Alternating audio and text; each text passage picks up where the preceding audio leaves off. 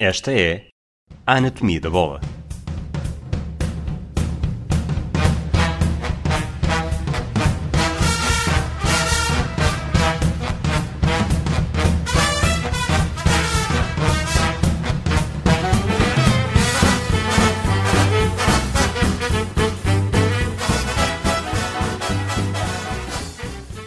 Olá, Rui Malheiro.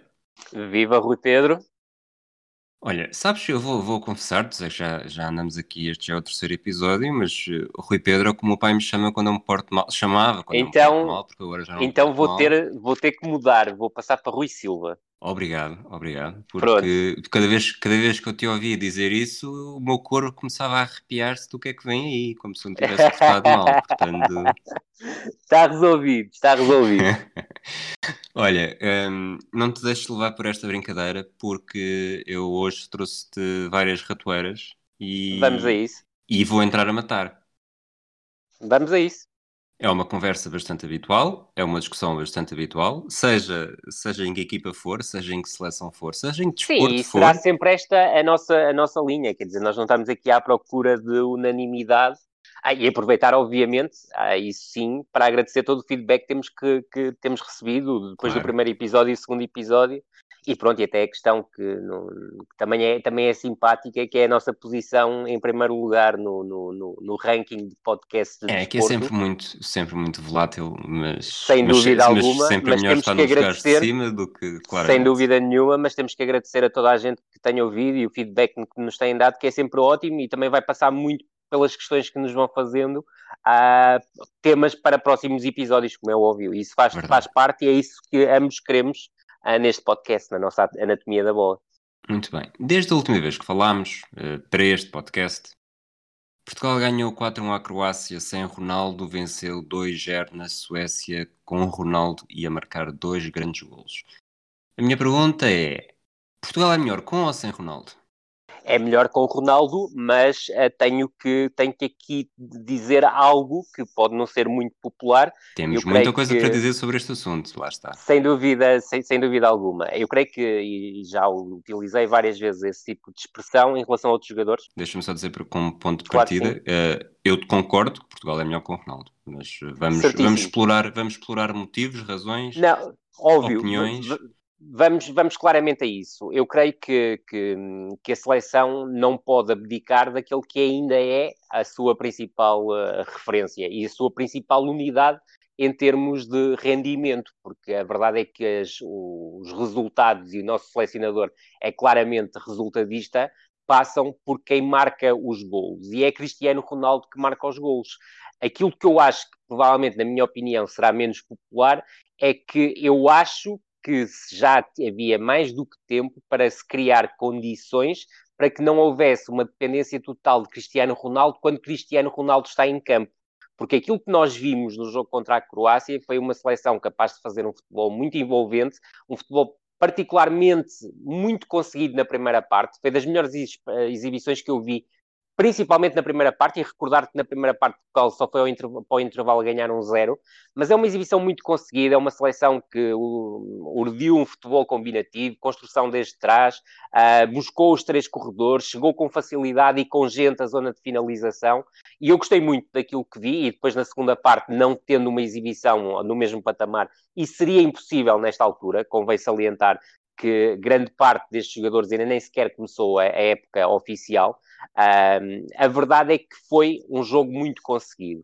Agora, quando tu tens Cristiano Ronaldo em campo, e é essa a grande diferença, é que tu tens claramente aquele que é para mim o melhor finalizador do futebol mundial. Ah, ou seja, um jogador que no último terço é absolutamente determinante pela sua capacidade de finalização. É também um jogador que eu não vou rotular como melhor do mundo, porque não acho que é o melhor do mundo e, não, e não é por ser uh, meu compatriota que passa a ser melhor do mundo, uh, ou seja, isto numa perspectiva mais global, porque como finalizador eu acho que é, e dir-te-ia também mesmo mais, na história do jogo, a história que eu vivenciei do jogo, portanto a partir de 1980 e pouco, só vejo um jogador com uma capacidade de finalização um, e tão ampla de finalização, porque, por exemplo, o Romário era absolutamente letal dentro da área, mas eu estou a falar de uma perspectiva mais global. Eu creio que só Ronaldo Fenómeno é que se poderá aproximar como finalizador de Cristiano Ronaldo. Mesmo assim, eu acho que Cristiano Ronaldo é mais completo como, como, como finalizador. Sobretudo de mas, cabeça. Sim, é complicado, é complicado. Até porque também estamos a falar de tempos diferentes, claro. equipas diferentes. Centrais uh, convenhamos, eh, né? sem dúvida, próprio... sem dúvida alguma. Mas, por exemplo, dou-te um exemplo: o, o Ronaldo Fenómeno é campeão do mundo pelo Brasil, com uma seleção do Brasil que, em termos de ideia de jogo, era absolutamente inexistente. É, era uma seleção que vivia da capacidade superlativa das suas três unidades da frente: Rivaldo, uh, Ronaldo e Ronaldinho. Ah, e, e, como é óbvio, eram eles que faziam com que as coisas funcionassem. E a verdade é que também durante muito tempo na seleção nacional, e não é o tempo atual, e convém frisar eh, esse aspecto, ah, Portugal também viveu muito dessa capacidade absolutamente determinante do Cristiano Ronaldo, até porque naquela altura o Cristiano era bem mais do que um jogador do último terço, era um jogador que pegava muitas vezes na bola desde trás e criava desequilíbrios e resolvia jogos sozinho ou oferecer golos a colegas de equipas, em menos, em, colegas de equipa, ainda que em menos circunstâncias uh, do que quando procurava resolver tudo sozinho, porque faz parte claramente do seu ADN.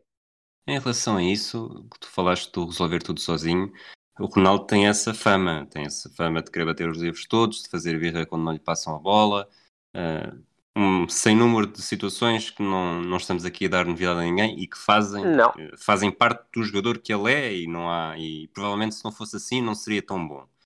Mas... Não, até porque isso traz o lado absolutamente competitivo, competitivo. feroz, uh, do ponto de vista competitivo que o permite estar uh, no estatuto que, que, que, tem hoje em dia, ou seja, um dos melhores jogadores do mundo de sempre, porque eu acho que, o, e desculpa se eu vou antecipar algo, Uh, se me perguntas que, qual era o Ronaldo que mais me uh, entreteve a ver o jogo, não é? Eu tenho que Sim. dizer que o, o, Ronaldo dos seus inícios, o Ronaldo 2002-2004, mas eu até prolongaria até 2007, provavelmente, era claramente um Ronaldo que me entretia imenso a ver o jogo, porque era um jogador driblador, era um jogador que ia para um contra um, depois já estava a crescer como finalizador, claramente, época após época a tornar-se cada, cada vez melhor, e a verdade é que hoje o futebol do Ronaldo não me entretém como me entretinha no, no, no, passado. Agora, isso não quer dizer que não seja o tal finalizador brutal que é, e é claro. de facto um finalizador brutal. Mas eu dou mais valor na minha forma de ver o jogo a quem cria, porque cada um de nós tem uma forma de ver o jogo. Quem pensa mais no resultado, obviamente que prefere avançados que decidam jogos. E Cristiano Ronaldo é o avançado que mais jogos decide. Agora, eu dou muito valor à forma como se cria, à forma como se joga, e sinto que esta seleção, nesse sentido, vive quase exclusivamente quando Cristiano Ronaldo está em campo, certo? Não vou antecipar, mas só concluo esta frase: da necessidade de o servir para Cristiano Ronaldo continuar a bater recordes. Uh, muito bem. A pergunta que eu tive a fazer e que, não, e que na verdade não antecipa, antecipaste uma pergunta futura, mas não antecipaste aquela que eu estava naquele momento. Uh, quando estamos a falar da, da, da, postura de Ronaldo em campo, eu acho que há um grande, uh, uma grande orfandade da seleção portuguesa nos últimos, em mais do que da última década, em que Ronaldo, a partir do momento em que se tornou referência, tornou-se quase uma referência única, algo que nós não estávamos Certíssimo. habituados porque estávamos a viver toda a era da geração de ouro com João Pinto, Figo, Rui Costa, sobretudo estes três jogadores, mas também com líderes Certíssimo. como Vitor Bahia e Fernando Couto. Uh, Certíssimo, completamente de acordo contigo. Também. Sim, Agora... e era claramente um dos líderes, Jorge Costa. E vou-te fazer só um paralelo, se me permites, Rui, porque acho que é um tema muito interessante.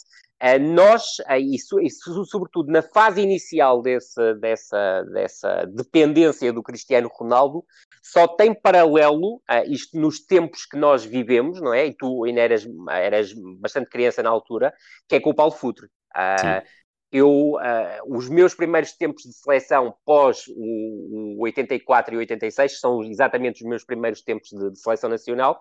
Uh, eu vivia quase exclusivamente à espera, eu e toda a minha geração, à espera que o, que o Futre decidisse os jogos. Claro que são jogadores de características completamente diferentes. Obviamente, o, Paulo Futre era muito, mais, era muito mais um desequilibrador que tinha também argumentos como finalizador, o Ronaldo é um jogador muito mais completo, ou seja, ele vem de um passado em que era claramente um desequilibrador, continuou a ser sem ser tão driblador, não é? Porque estamos a falar provavelmente do jogador máquina referência da história do Ele teve uma mundial. transformação morfológica há... radical, é? Brutal, é impossível, brutal, é impossível com o corpo que ele tem agora fazer o que, o que faria, o que fazia sem em 2002 dúvida, e mesmo na segunda formação. Sem dúvida nenhuma sem dúvida nenhuma, porque é, a verdade é esta: é, para quem é mais jovem, e já estamos a falar de pessoas que nesta altura terão 20, 25 anos, não é?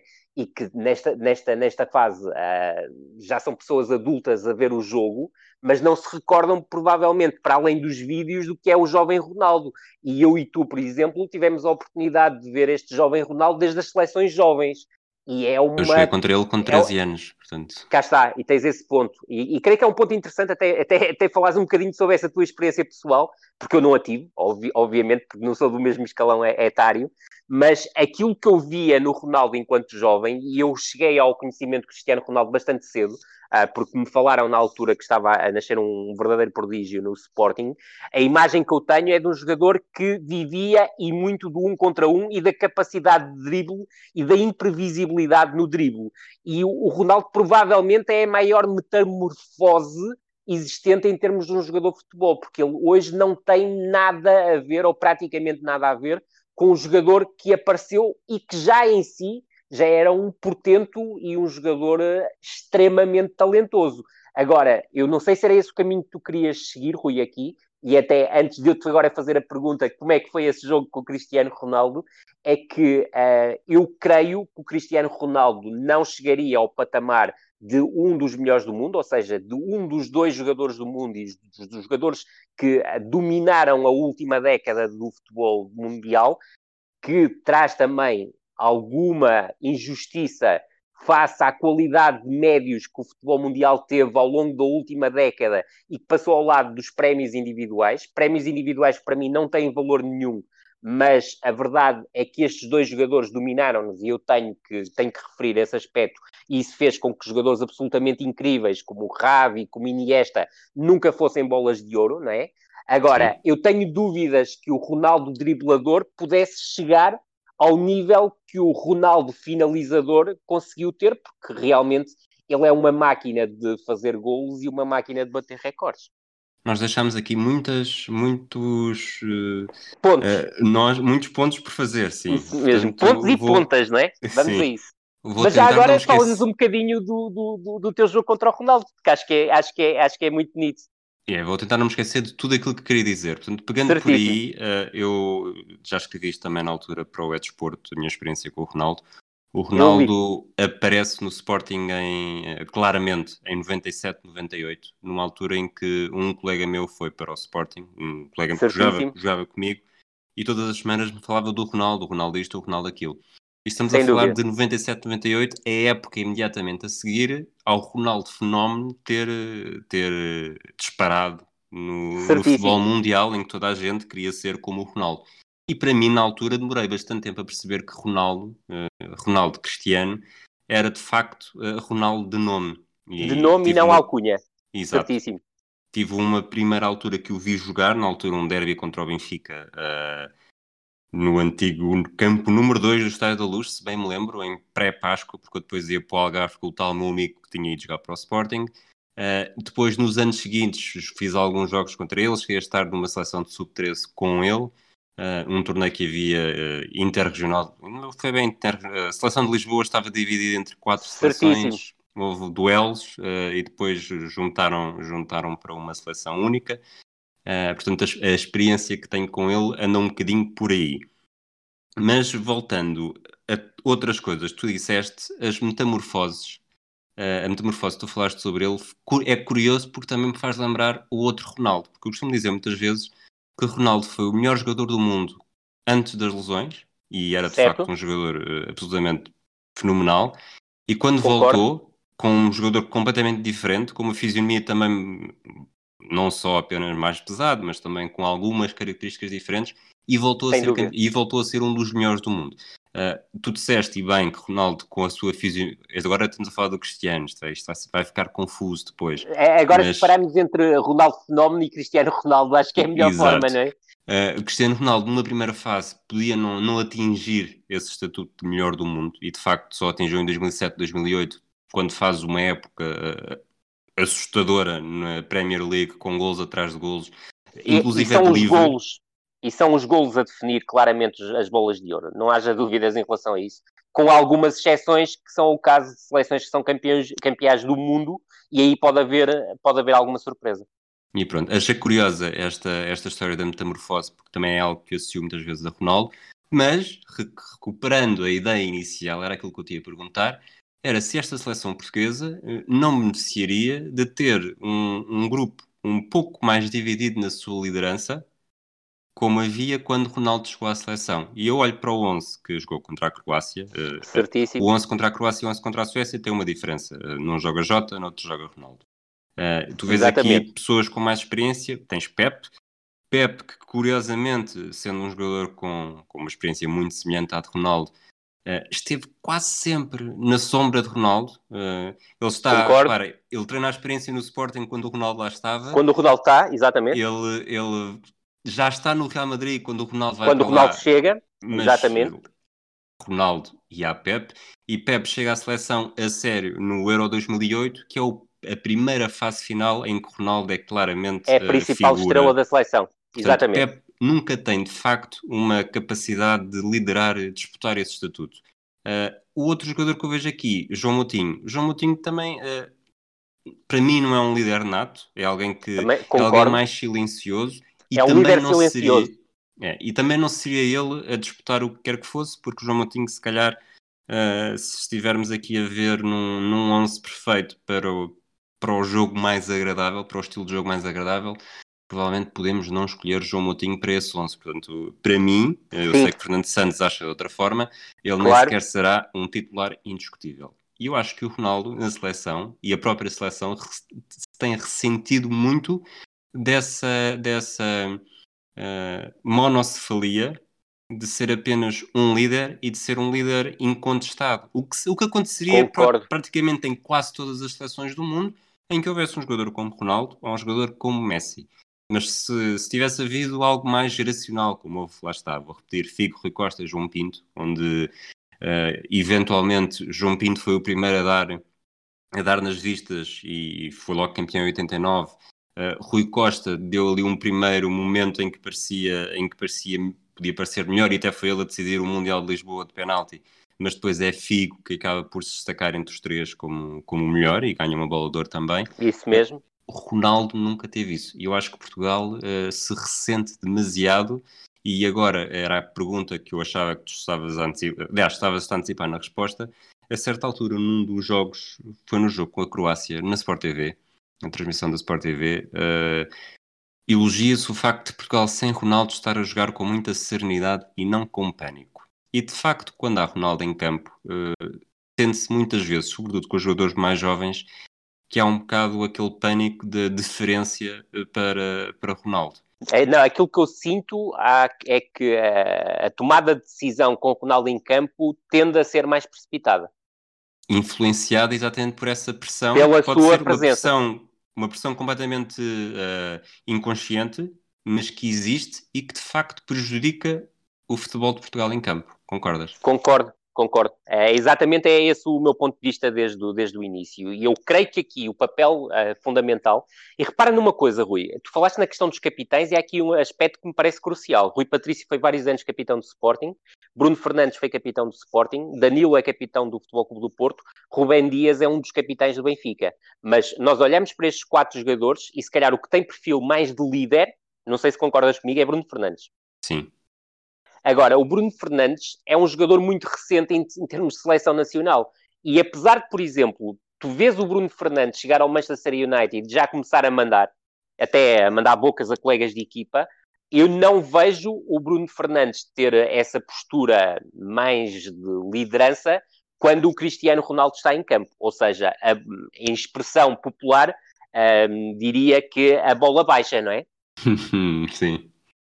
E, e, pronto, eu não quero estar a especular aqui se o Cristiano Ronaldo tem capacidade deliberativa também sobre quem joga ou quem não joga. Acho que esse, essa, essa, essa conversa não é para não aqui. É para não aqui, é para, sim, exato. Não é para a anatomia da bola. Eu acho que é um, é um, motivo de discussão uh, válido, é. mas não é para aqui, não é, um, não é um motivo de discussão que nós queremos. Não, não é, não é, não, não, não é o, aquilo que nós queremos, uh, que nós queremos fazer da anatomia da bola. Agora, aquilo que me parece é que a capacidade de decisão dos jogadores, da sua própria tomada de decisão depende permanentemente de onde está Cristiano Ronaldo. É tentar fazer com que a bola chegue o mais depressa possível para Cristiano Ronaldo, para Cristiano Ronaldo a poder decidir. E quando um jogador toma uma opção que não é a de servir Cristiano Ronaldo, pode esse jogador sentir-se incomodado caso falhe essa opção. E isso eu sinto quando vejo Portugal jogar. Ontem senti isso, por exemplo, nos primeiros 20 minutos da partida, que foram os mais difíceis para a seleção portuguesa. É, é constante precipitação, porque a Suécia entrou claramente com, com um plano de jogo bem, bem edificado face àquilo que é a sua pobre ideia de jogo, ou seja, um futebol muito direto para a conquista da primeira bola por parte dos avançados e depois o ataque à segunda bola por parte dos falsos alas que surgiam em espaço interior para atacar essa segunda bola. E Portugal teve ali um bocadinho de dificuldade e mal recuperava a bola. Havia uma pressa muito grande que a bola chegasse a Cristiano Ronaldo. E no jogo contra a Croácia tens exatamente o contrário. Tens uma equipa que foi muito sagaz por exemplo, a fazer algo que quando Cristiano Ronaldo está em campo tu não vês tanto, que é a questão, por exemplo, do Bernardo Silva ter ficado mais aberto sobre o espaço exterior para o João Cancelo invadir o espaço interior, e isso, porque eu tive a oportunidade de estar no Estádio do Dragão e assistir ao exercício de aquecimento, foi trabalhado durante o aquecimento, foi um aspecto que eu achei extremamente curioso. Tiveste algo que não costumas ter, mesmo quando Cristiano Ronaldo não é o avançado, que é o papel de falso 9 que João Félix, do meu ponto de vista, uh, assumiu de forma brilhante, porque tirava referências a, aos defesas adversários, e isso permitiu, por exemplo, que Diogo Jota ao contrário de Bernardo Silva, sempre a buscar movimentos interiores e a atacar o espaço entre lateral e central adversário, entrasse por esse espaço e criasse desequilíbrios, porque o Jota, por norma, atraía um dos defesas, o, João Félix, peço desculpa, por norma atraía um dos defesas centrais, o que abria esse espaço. E eu creio que isso foi muito bem edificado. E agora vamos fazer aqui um exercício, Rui. Se o Cristiano Ronaldo estivesse em campo, tu vias a fazer o papel de falso 9 que, que João Félix fez? Acredito que a tua resposta seja não, porque era um papel que o tirava muitas vezes daquilo que é o seu principal foco. E Exato. é onde ele é mais forte, baliza adversária. No papel de Diogo Jota, vias fazer? Acredito que me, di que me digas, sim, é mais possível fazer. Mas hoje em dia, o Cristiano Ronaldo já não é o jogador de sprints longos, é muito mais um jogador tremendo em sprints uh, curtos. E eu tenho dificuldade em imaginar que um jogador com 35 anos consiga ter a velocidade em sprint curto que o Cristiano Ronaldo tem, velocidade, potência e depois capacidade de definição e de execução a altíssima velocidade. Talvez, talvez, talvez, talvez. Nunca esquecer e fumando, Mathieu. E fumando, que... não é? E fumando, e fumando, o que também não deixa de ser curioso. Mas a verdade, mas a verdade é que depois a capacidade de execução o Mathieu tem uma capacidade, ou tinha, infelizmente, ah, porque já terminou a carreira, tinha uma capacidade de execução no passe absolutamente soberba. O Cristiano Ronaldo tem algo que é tal, a capacidade de definição e de finalização, porque a maior parte das definições do Cristiano Ronaldo, para não dizer 80% das suas, das suas definições, são remate. Ah, e aí é absolutamente, e volto a frisá-lo, ah, um jogador de, de, outra, de outra galáxia. Nós estamos aqui a falar dos jogadores, eh, estamos a, a deixar eh, Fernando Santos escapar por entre as pingas da chuva, mas eu vou trazê-lo para a conversa. Muito ele é, é, perito e eu, quando o ouço falar sobre isso, ele convence-me sempre e dou-lhe sempre razão. E agora também vou dar razão eh, porque percebo exatamente o, não sei se é por ter estudado e trabalhar com palavras, que as palavras têm significado, e ele dá-lhe a volta que é preciso para passar a sua mensagem. É, se me permites, Rui, é fantástico pré e pós-jogo. Uh, e muitas vezes tem uma análise pós-jogo uh, demasiado lúcida para aquilo que nós estamos habituados no treinador de futebol. Agora, se me perguntas que se muito daquilo que Fernando Santos diz no pré e no pós-jogo é pensado, eu creio que sim, mas isso faz parte hoje em dia daquilo que é o trabalho de um treinador. É estar bem rodeado, obviamente. Mas nem estava a falar tanto em, em, em momento de jogo. Eh, estou a falar sim. da dicotomia do jogar bem e jogar bonito. É, isso aí eu já não, não consigo entrar. Uh, não, não, não, é, não, não é o caminho que eu quero, esse jogo de palavras, e agora percebo aquilo onde é que tu, tu querias chegar. Uh, isso para mim, não, não, não, não uh, eu, eu, eu, creio que entrar no que é o, o, o bom e aquilo que é bonito, e eu percebo onde é que Fernando Santos quer chegar, o bom é ganhar. Bom é bem, e o bonito. É? Exatamente. É, o bem, é que para mim o bem é, é, é definir uma estratégia e aplicá-la da forma, da forma que foi pensada. Como é óbvio, como é? é? óbvio, como é e óbvio. O bonito, é... o bonito não dispensa, dispensa apresentações, já tivemos uma hashtag e tudo que ajuda a perceber. Claro que sim, e, e, o, e, o, bonito tem muito a ver com nota artística. E Fernando Santos, e volto a dizer, tem análises muito lúcidas, quer pré-jogo, quer pós-jogo, mas tem esse jogo de palavras que utiliza muitas vezes com o qual eu não concordo e leva muito até para aquela questão que eu já falei várias vezes em relação a outros treinadores, que é aquela questão muito do, do da autoajuda, do coaching, e eu, eh, por esses caminhos eu não gosto de entrar, porque, porque creio que não trazem nada de particularmente bom ou de particularmente positivo àquilo que é o discurso no, no, futebol. Podem servir para outro tipo de coisas, não vou dizer que não. Uh, eu não acredito, mas há quem, quem possa acreditar e, e, e, tirar, e tirar partido e dividendos disso. Mas deixa-me aproveitar essa, essa dicotomia que ele utiliza, e eu já, pronto, já elogiei a dicotomia porque acho que consegue passar a certo. mensagem e, e, consigo perceber o que ele está a dizer com isso. E, e concordar. Eu concordo contigo, eu concordo contigo, mas não concordo com a mensagem. Ok, mas uh, Portugal com Ronaldo joga bem. Certo. Portugal sem Ronaldo joga bonito. Certo. Sem necessariamente jogar mal, atenção. Do Fernando Santos. Sim, partindo sim, dos parâmetros do Fernando Santos, uh, eu não estou a dizer que Portugal joga, joga bonito sem jogar bem, não é, isso que está, não é isso que está em causa, mas Portugal joga bonito sem Ronaldo e joga mais bonito sem Ronaldo do que quando Ronaldo está em campo. Certo, eh, e para mim o grande desafio, e é talvez a maior crítica que eu posso. Desculpa interromper-te. E eu acho que esta é a maior razão, este, esta, esta dicotomia criada pelo Fernando Santos do bem e do bonito, eh, que leva a maior parte das pessoas a debater a primeira pergunta que eu te fiz neste episódio, que é se Portugal é melhor com ou sem Ronaldo. Porque acho que é quase consensual. Que é pois, exato, eu concordo contigo, mas eu acho que é quase consensual que Portugal sem Ronaldo joga bonito. Certíssimo. E eu vou-te aqui dar os meus dois pontos em relação à tua última questão. É Uh, o primeiro ponto, e aquele que me parece mais importante, é que para Fernando Santos, dentro do seu conceito, aquilo que interessa é jogar bem, e jogar bonito é secundário ou terciário, se quiseres. E aquilo que eu acho que é o principal defeito de Fernando Santos como selecionador nacional, e tem muitos méritos, deu-nos já dois títulos, e são coisas que não, não são fáceis de alcançar, basta Mas olhar para dois o passado. dos três títulos uh, internacionais que a Exatamente. portuguesa tem a nível sénior sem dúvida alguma.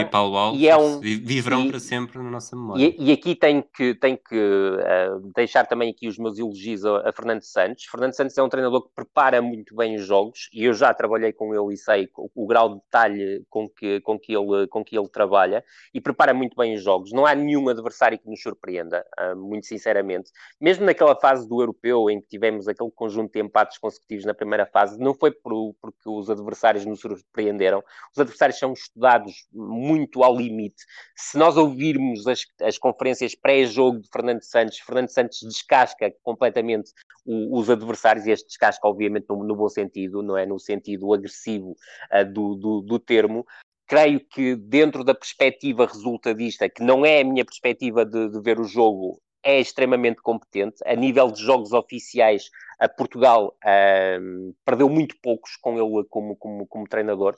Uh, jogos particulares é outra história, mas eu, em relação a jogos particulares, muito sinceramente, eu creio que deviam servir até mais para lançar jovens jogadores. E esse aspecto, apesar de ter já lançado muitos jogadores em termos uh, de, de seleção, eu creio que foram cometidas algumas injustiças, mas definitivamente a principal crítica que eu faço a Fernando Santos e tenho feito ao longo do tempo, mesmo na altura do Euro 2016, quando, quando ganhamos, é que nós temos capacidade para jogar bonito. E temos capacidade para jogar bonito com Cristiano Ronaldo. Não há nenhuma premissa que nos impeça de jogar bonito, porque temos um jogador que é o jogador mais importante de todos. Agora, nós temos é que transformar a equipa, e eu creio que esse é o aspecto uh, absolutamente decisivo, dar liberdade de criação e de construção para os jogadores edificarem o mesmo jogo que são capazes de edificar sem a presença de Cristiano Ronaldo. Se tem Cristiano Ronaldo, aquilo que nós devíamos fazer, e é esse o meu ponto de vista, é jogar o mesmo jogo, tirando depois proveito de termos o melhor finalizador do mundo. E nada me, me consegue convencer que nós temos que não jogar bonito para jogar bem. Se esta seleção e está, está. Eu tenho 35 anos, custa-me estar a dizer isto, porque também estou a falar um bocadinho de mim, mas uh, esta seleção, mais tarde ou mais cedo, vai deixar de ter Ronaldo. Sim. Sendo certo, sim. Sendo certo que a máquina que ele é, provavelmente ainda vai, ainda vai durar mais, mais duas grandes competições, talvez. Duas já, é já não estou a contar com a de 21. Uh, não, não estás a contar com a de 21, eu estou a contar hum? com a de 21. Eu creio que Achas... 21, 22 é seguro em 24, quando esperemos que seja o próximo europeu, eu acredito que Cristiano Ronaldo ainda estará a jogar. Eu não sei é se a partir do momento em que ele bata o recorde do seriam 39 anos. Exatamente. Eu acredito que aos 39 anos Cristiano Ronaldo vai estar a jogar. Agora, a partir do momento em que ele bata o recorde do Holiday e vai superá-lo, não vai só bater, vai superá-lo, é essa a minha, a minha perspectiva. Uh, eu não sei se ele terá motivação para, por exemplo, uh, fazer uma fase de qualificação para um europeu. Tenho as minhas dúvidas em relação a isso. Uh, talvez queira também finalizar a sua carreira em termos de seleção numa grande competição internacional. creio que o Mundial 2002, ainda por cima sendo em novembro, novembro, dezembro, se calhar pode levá-lo a tomar essa decisão. Já estará muito perto dos 38 anos nessa altura, certo, Rui?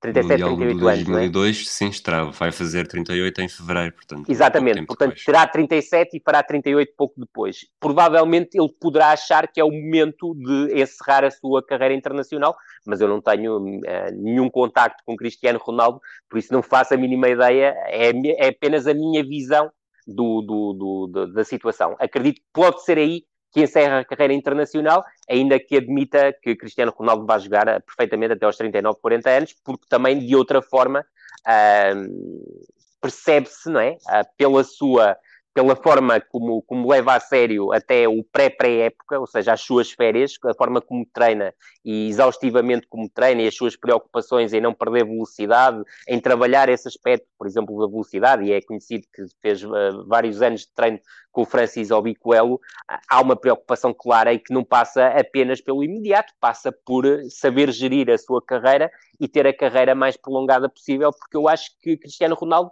gosta mesmo de bater recordes. A minha grande dúvida é se o Cristiano Ronaldo se diverte mesmo a jogar futebol. Uhum. Hoje, eu, hoje, eu, hoje. eu, em tempos dei um palpite e isso é que é um palpite bastante que daria bastante dinheiro, mas eu, eu vejo um caminho em que, e é preciso ter a fé de Fernando Santos, e eu com fé nem não sou grande, não sou grande dado, mas não, também Portugal, não. se Portugal é campeão do mundo em 2022, em novembro, eu vejo um caminho em que Cristiano Ronaldo anuncia naquele momento, para mim acabou aqui, e, e ao, faz... e ao fazê-lo uh, sai pela maior porta possível, onde possível. ganha de facto tudo, uh, e com 37 e, e ganha a bola de ouro 2022. E ganhava o Odor 2022. Não sei, não sei como é que eles vão fazer esse ano, né? eles vão ter de adiar Verdade. as situações, não é? Vão, vão ter Mas... que adiar, de certeza absoluta. Não faz sentido de outra seria, maneira, como é óbvio. Seria um fim perfeito para qualquer jogador e, e para é. o Ronaldo, então, uh, também. O não vejo, é, quer dizer, não, não sei se vejo Portugal a, ganhar, a vencer o título mundial ou não, porque esta é, geração é, é não falta difícil, talento, obviamente. mas estar claro a prever um título mundial inédito que no meio não, de tanta, e, tanta seleção e, com e, talento. E repara numa coisa, Rui, uh, nós estamos a 10 meses, 9 meses do, do, do, europeu, um europeu que já era para ter sido disputado, uh, e não temos minimamente uma ideia daquilo que possa vir a ser, porque estas seleções estiveram paradas 9, 10 meses.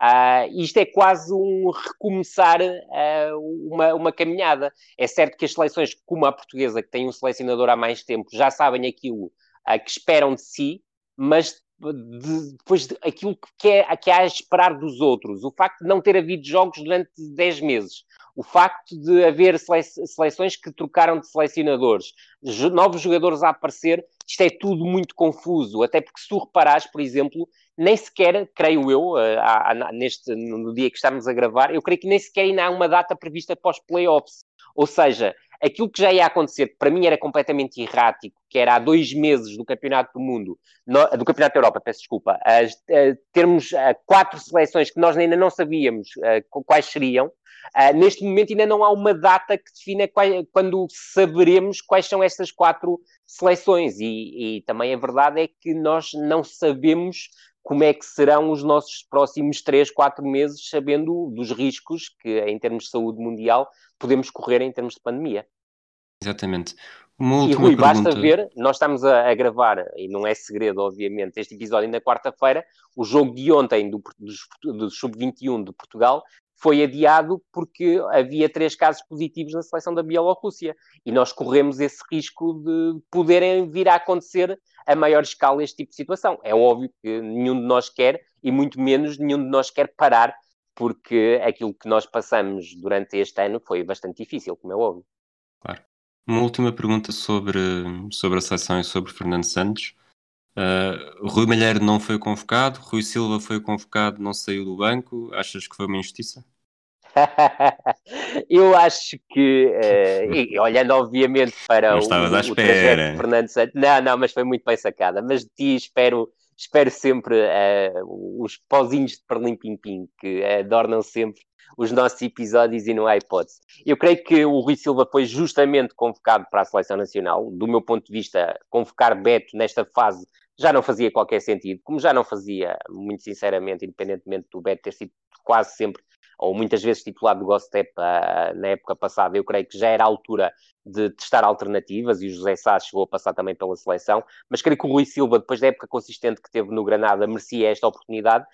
Uh, Surpreendeu-me, mas percebo a aposta em António Lopes. Uh, creio que é uma aposta que se justifica por ser um jogador que estava claramente com mais ritmo de jogo, claramente mais moralizado também pela campanha que fez em termos de Liga dos Campeões, recordando que os jogadores que estão em França tiveram uma paragem competitiva muito longa, mas já estão na segunda jornada do campeonato, portanto já com competição a sério, e creio que fez sentido a aposta em António Lopes. Eu creio que a Rui Silva Uh, merece a estreia e creio que faz todo sentido ser convocado quer para outubro, quer para novembro, e acredito que o particular diante de Andorra, que é um particular algo exótico, mas que eu creio que percebo porque é que irá acontecer, eu creio que se justifica a titularidade de Rui Silva nesse particular.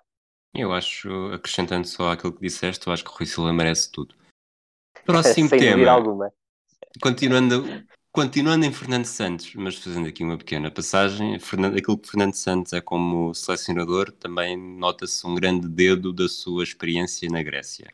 Por falar certo. em Grécia, eh, até ao nosso próximo episódio da Anatomia da Bola, vai haver um PAOK Benfica.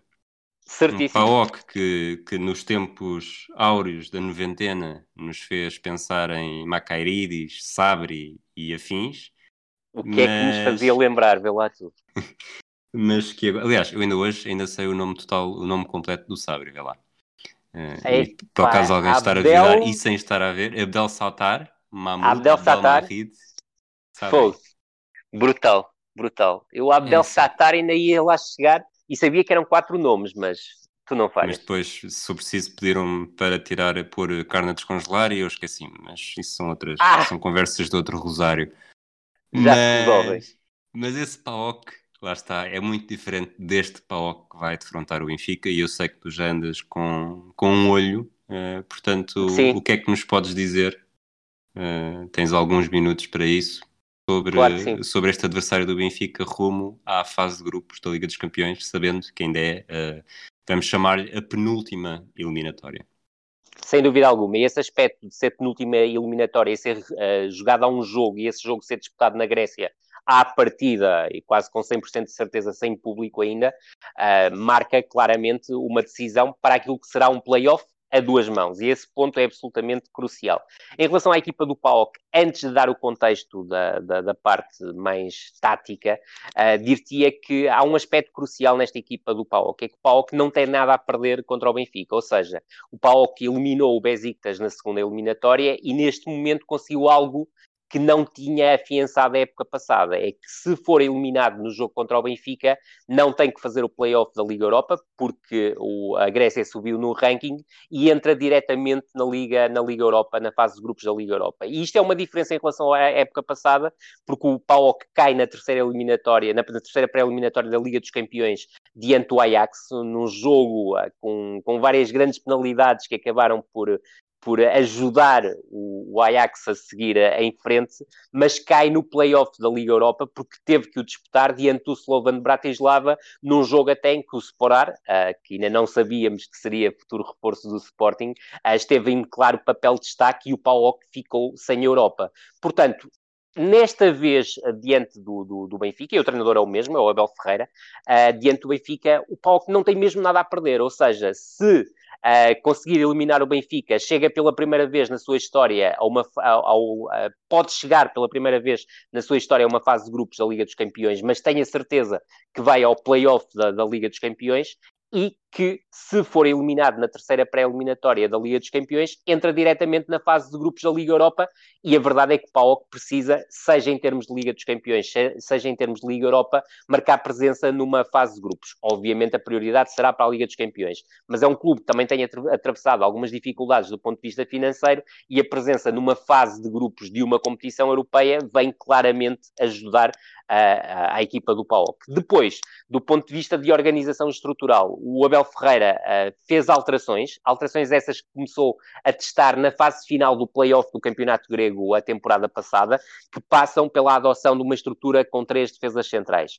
Basicamente, em momento ofensivo, é uma equipa que, diante do Besiktas, jogou em 3-4-1-2, ou seja, três defesas centrais, dois laterais ofensivos, dois médios centro, um segundo avançado, ou terceiro avançado, neste caso, falso 9, e depois dois alas, falsos alas, que partiam do corredor lateral uh, em direção ao espaço central, sendo que o que partia da direita, o Akpom, uh, acaba por ter o papel mais de referência ofensiva e o Tiolis, que é claramente um, um, dos jogadores mais, mas claramente um jogador que vai ter um futuro, se não tiver nenhuma lesão, absolutamente radioso, porque estamos a falar de um jogador de 2002 que já é convocado para a seleção A da Grécia e que já é titular do, do PAOK e que creio ser uma das principais unidades desta equipa de Abel Ferreira. Uh, olhando para a equipa base, Zivkovic é o guarda-redes, haverá um novo Zivkovic nesta equipa, mas eu admito face à sua paragem competitiva, que não será a opção principal diante do, do, do Benfica,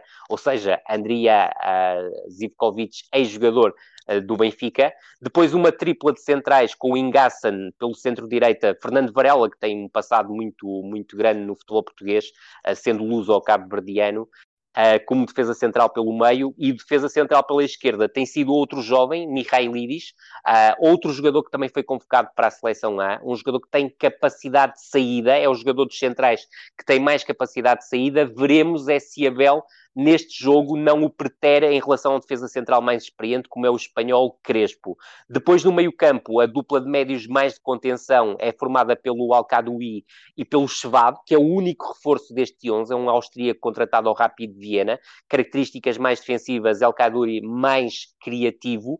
Os laterais, uh, portanto, laterais de características ofensivas, à direita joga o Rodrigo, que é um brasileiro que chegou a passar pelo Porto B e pelo Desportivo das Aves, mas que se lesionou no jogo diante do, do Besiktas e que poderá não ser opção diante do Benfica, e aqui poderá abrir uma janela de oportunidade ao Limnius, que também é um jogador bastante interessante, mas mais extremo do que lateral, ao contrário do Rodrigo, que é mais lateral do que extremo, ainda que seja um lateral ala, ou seja, um lateral de características marcadamente ofensivas, e depois à esquerda o jogador que eu, juntamente com o, o, com o Ziolis, considero o jogador mais importante desta equipa, que é o lateral esquerdo Giannulis.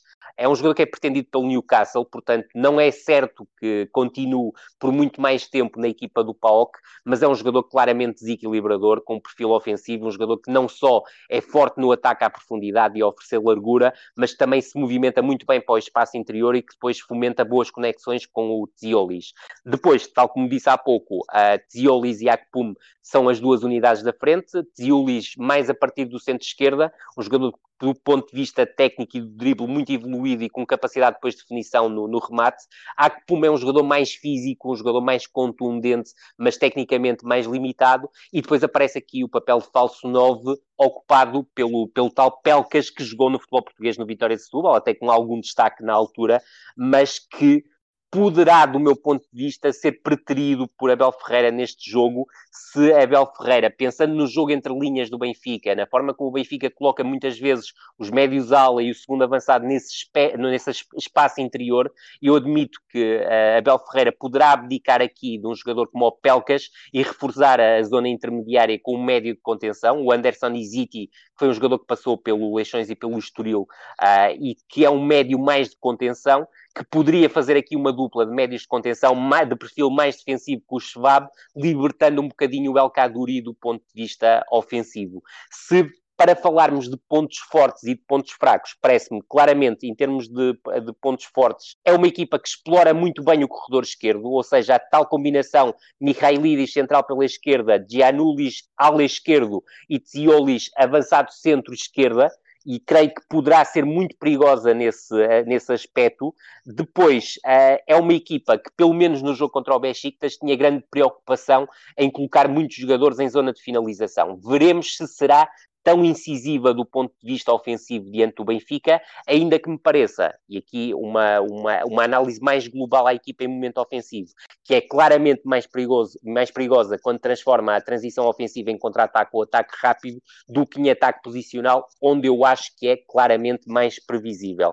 Pontos menos bons, a equipa defende normalmente entre 5-3-2 e 5-4-1. Eu creio que concede demasiado espaço entre linhas, ou seja, entre a linha defensiva e a linha de meio campo, algo que o Besiktas não soube explorar, mas que também é uma equipa algo débil no momento, quer de transição defensiva, quer no momento de organização defensiva, nomeadamente na coordenação da sua última linha.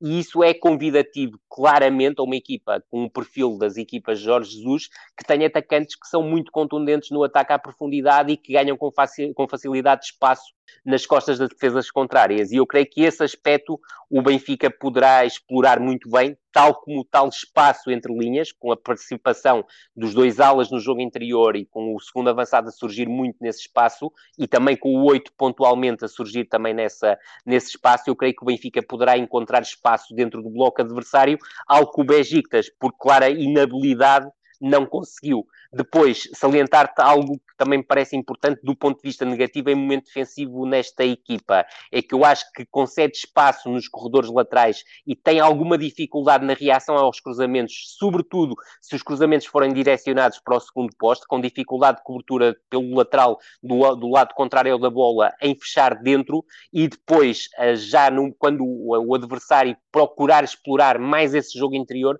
eu creio que há algum espaço entre central e entre central do meio e central uh, de um do, por um dos lados, principalmente entre Varela e Ngassan. E eu creio que poderá ser aí um dos espaços que o Benfica poderá explorar. Muito bem, já estamos nos descontos. Como sempre, guardei-te uma pergunta mais curta para uma resposta também mais curta e mais engraçada. Vamos a isso. Para o período de descontos. Foi uma pergunta que na verdade não é minha, mas fizeram uma pergunta há pouco no Twitter e eu não cheguei a responder. Do André Nobre, ele perguntou-me. Um abraço, é, é André qual é a probabilidade de o campeonato português uh, se tornar o, o, campeonato hipster das próximas épocas? Eu não desenvolvi isto, mas acredito que esteja relacionado com Quaresma, Gaetan, mas também com todos os novos talentos que estão a chegar de, de campeonatos menos, de países menos comuns do que havia até agora. Portanto, se tivesses de apontar uma probabilidade, só para ser uma resposta rápida. Não, está grande, está grande, está grande, sem dúvida nenhuma. E os vídeos da apresentação que estão a ganhar eco por toda a Europa e por todo o mundo estão a tornar claramente o campeonato português num campeonato hipster. Uh, e um campeonato hipster que pode uh, levar por dois caminhos, que é pelo caminho das jovens promessas, e estamos a ver clubes como o Boa Vista, como o Vitória Sport Clube de Guimarães, a apostarem, mesmo o Famalicão também, mas isso já não, já não é novidade, a apostarem em muitos jogadores jovens, e o, o Boa Vista Vista a tirar claramente partido da parceria com o Lille e o, e o Vitória Sport Clube de Guimarães a tirar partido do trabalho de, de Carlos Freitas como diretor desportivo e de todo o seu conhecimento em termos de mercado internacional, mas depois haver espaço no futebol português e é algo que não era explorado, uh, e do meu ponto de vista mal, uh, porque num campeonato com um jogar tão lento como o, o, campeonato português, com tão pouco tempo de posse de bola, uh, de tempo útil de jogo na, nas partidas, eu creio que os jogadores veteranos encaixam aqui que, que nem uma luva e, e trazer Quaresma para o futebol português, que é um jogador incrível, com uma qualidade técnica assombrosa e com uma qualidade de drible absolutamente estonteante, que eu creio que poderá ainda facilmente marcar diferenças, ainda que admita que possa não durar uma época inteira. E aí terá que ser feita uma gestão da sua condição física. Ter Nico Gaetano no Sporting Clube de Braga, acho absolutamente extraordinário, porque é um jogador ah, que também tem uma qualidade técnica assombrosa, veremos, e cá está, seguindo o mesmo exemplo de, de Quaresma, ainda que sendo ah, bem mais novo, ah, e aqui ah, três ou quatro anos já fazem muita diferença, ah, tem que ser feita também uma gestão da sua condição física, até porque os, os últimos anos da carreira de Gaeta são marcados por pouca utilização, e sobretudo esse aspecto terá que ser tido em linha de conta, ou, por exemplo, como é o caso do Boa Vista, que obviamente só com a intromissão do Will consegue chegar a um, um, jogador campeão do mundo, como é o caso de, de Rami, Uh, independentemente de não ser um jogador por quem eu nutra grande admiração futebolística, eu creio que é um jogador que agita uh, claramente o mercado, é um nome forte, é um campeão do mundo em título, e o campeonato do mundo foi há apenas dois anos, é bom não, não, não, não esquecer isso, e depois é um jogador que, como todos nós sabemos, que tem muitas polémicas ao longo da, da sua vida, não iremos falar sobre elas uh, seguramente aqui, mas que isso traz também um mercado muito grande, porque tem um conjunto de seguidores nas redes sociais sociais que é absolutamente brutal e hoje, e hoje em dia tudo conta. Tudo conta. Muito bem. Vamos Mas era bom, então... era bom que, acima de tudo, no futebol português, vingasse o futebol com talento e que o tempo de, útil de jogo disparasse para números bastante positivos, porque é bom recordar que a determinada fase da, da temporada passada éramos o terceiro ou quarto campeonato da Europa com menos tempo útil de jogo, o que é absurdo, até porque, se bem me recordo, os números eram pouco inferior, uh, pouco superiores a, meio, a metade do jogo com tempo útil. Muito bem. Vamos então esperar que os hipsters gostem de nevoeiro. Sem Rui, dúvida. Um abraço. E que apareça um Dom Sebastião pelo meio. Exatamente. Um abraço. Grande abraço, Rui. Até e breve. até a próxima. Isso mesmo. Esta é a Anatomia da Bola.